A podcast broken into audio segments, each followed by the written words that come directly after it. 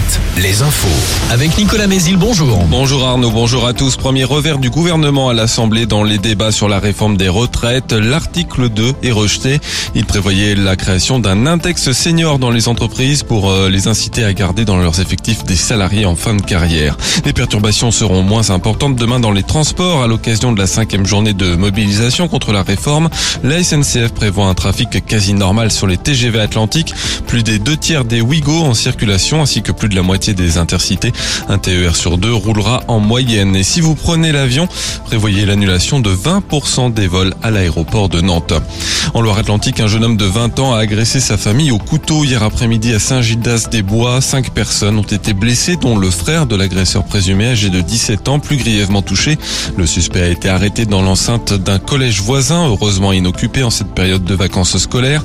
Il a été placé en garde à vue. Son mobile n'est pas connu à ce stade de l'enquête.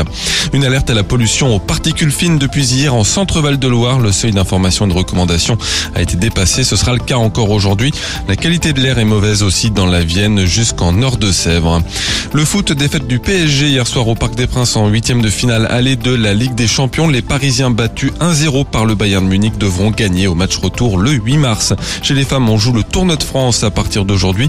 Euh, premier match ce soir contre le Danemark, c'est à Laval. En handball, coup d'envoi de la 15e journée de Ligue féminine. Nantes se déplace à plan de Cuc ce soir. Chez les hommes, le HBC Nantes qui cherche à s'ancrer à la troisième place de son groupe de Ligue des Champions joue ce soir en Norvège pour affronter Elverum, la lanterne rouge de sa poule. Les premiers billets pour les Jeux Olympiques de Paris 2024 sont vendus à partir d'aujourd'hui. Ils sont destinés uniquement aux personnes préinscrites et tirées au sort. Elles ont 48 heures pour acheter l'un des packs sur mesure qui leur sera proposé. Enfin, le temps encore bien ensoleillé, simplement voilé ce matin. Les nuages seront plus nombreux en Bretagne cet après-midi. Les maxi restent élevés pour la saison, 13 à 17 degrés. Prochain plage à 6 heures. Excellente matinée à tous.